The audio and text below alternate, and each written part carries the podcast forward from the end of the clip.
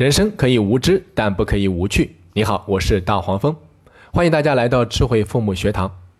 最近啊，有家长私信问我，说该如何控制自己的情绪。最近老是忍不住向孩子发火，总是不能很好的处理自我的情绪，事后又特别的后悔，觉得自己当时太冲动。柏拉图啊曾经说过，他说思维是灵魂的自我对话，什么意思呢？就是说，我们思考问题的习惯，实际上是一种内心的自我对话的习惯。美国的心理学家爱丽丝创建了情绪 A B C 理论，A 代表事件的发生，B 代表对事件的认知和看法，C 代表产生的行为和结果。也就是说，当一件事情产生了，我们会产生什么样的情绪和行为，是由我们对这件事情的认知和看法决定的。所以啊，我们对一件事情的认知和看法越正向，就越有利于我们采取正向的、积极的行为去处理这件事情，进而产生更好的结果。而我们对一件事情的认知和看法，又是由我们内心里面的自我对话决定的。所以说，一个人在内心里面自我对话的质量越高，就表示这个人自我情绪的处理能力越强。就越容易给自己带来更多的正能量。我们人类具备思考的能力，这种思考的能力可以说是我们的宝贵天赋，但同时，我认为也是我们的诅咒。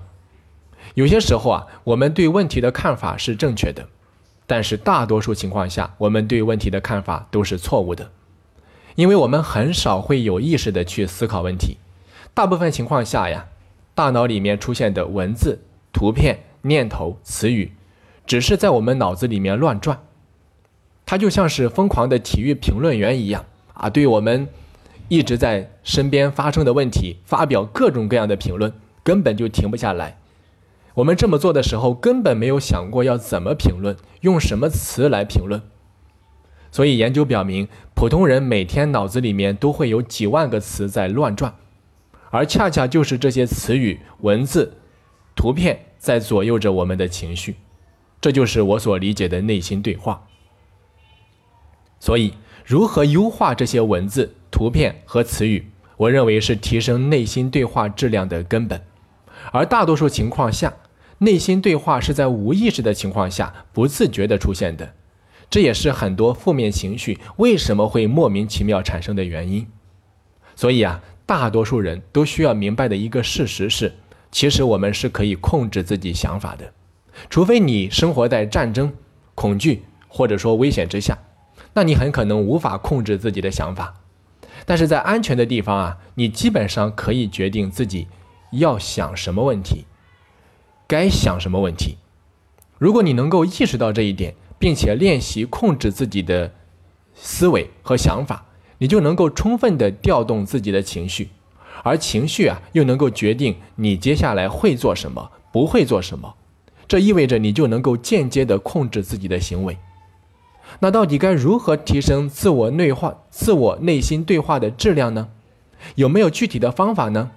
答案是有的。我把如何提升内心对话分成了三大维度。